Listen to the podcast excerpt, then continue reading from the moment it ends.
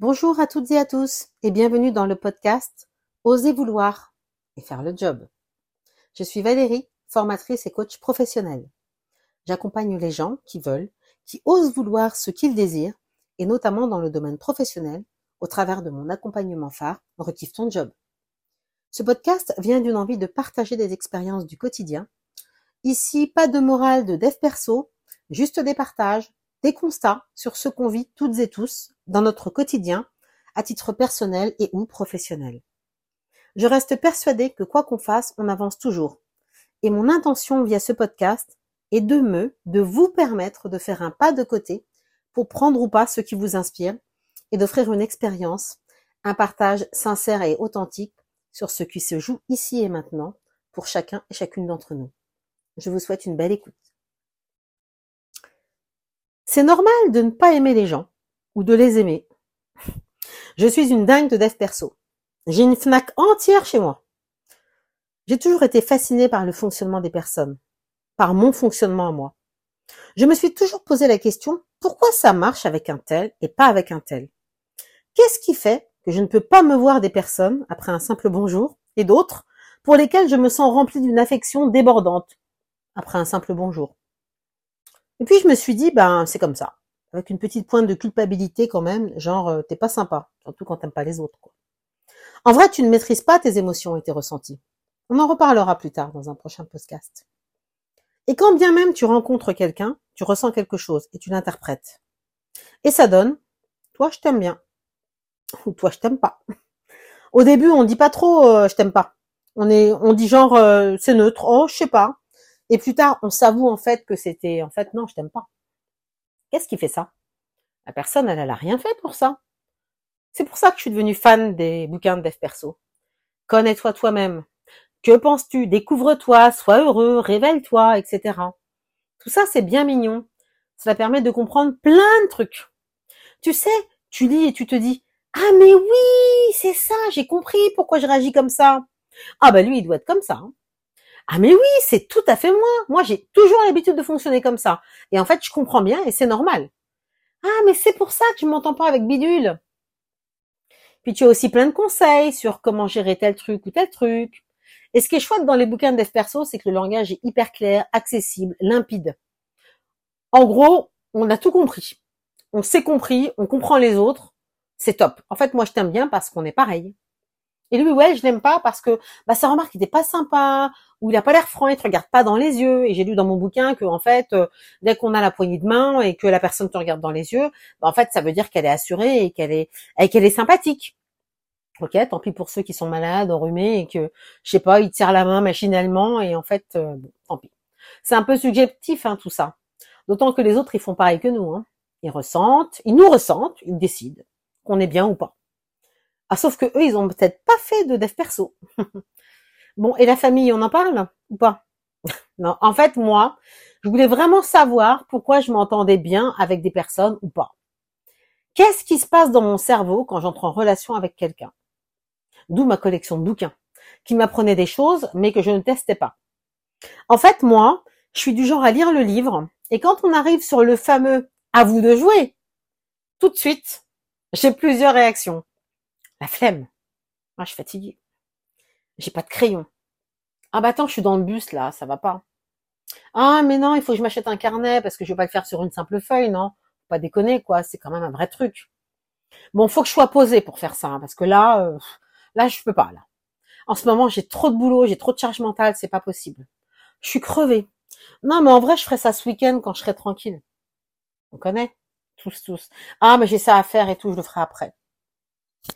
Et je ne faisais pas cet exercice qui m'aurait permis de prendre le temps de réfléchir à mes interactions, de ressentir, de m'exercer et de sortir mes ressentis et de prendre vraiment conscience de ce que je me raconte sur telle ou telle personne.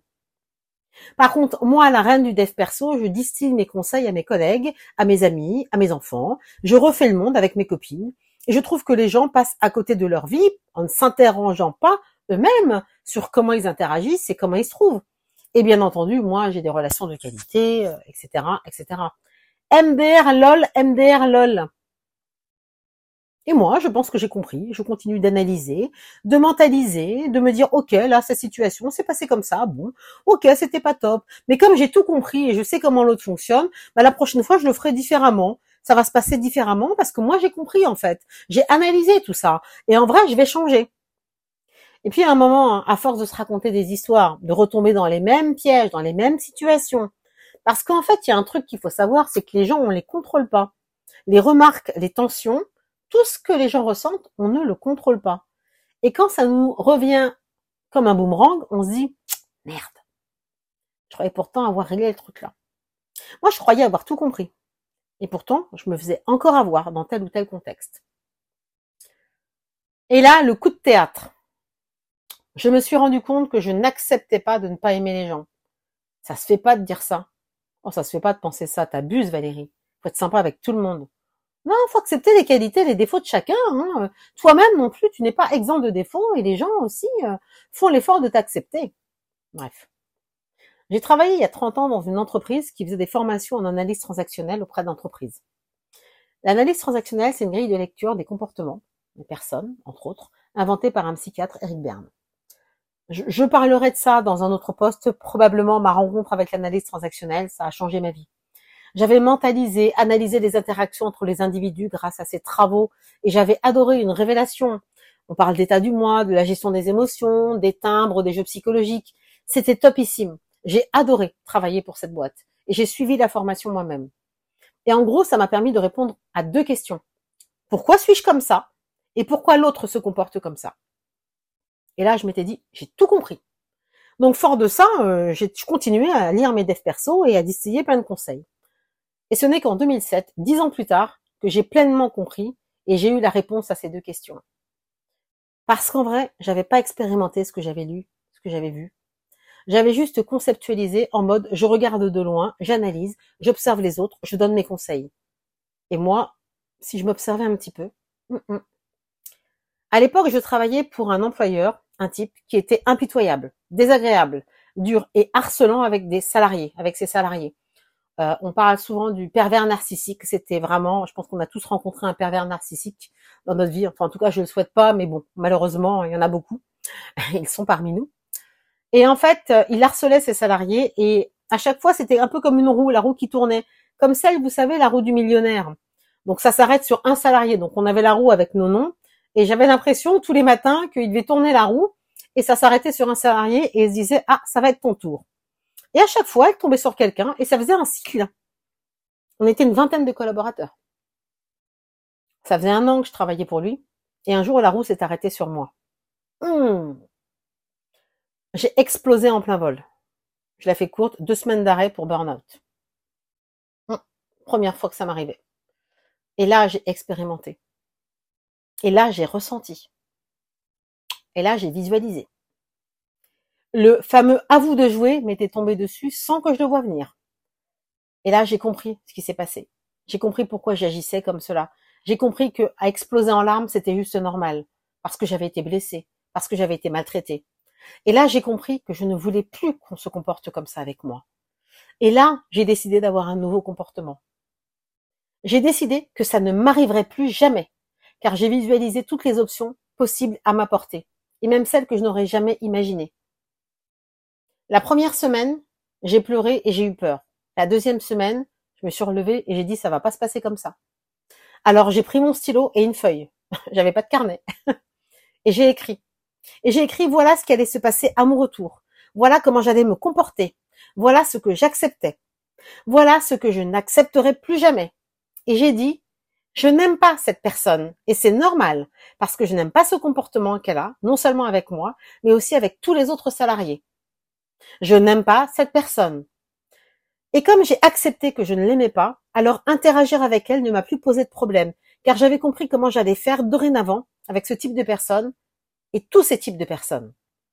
Et ce n'est pas parce que je ne l'aime pas que je ne la respecte pas.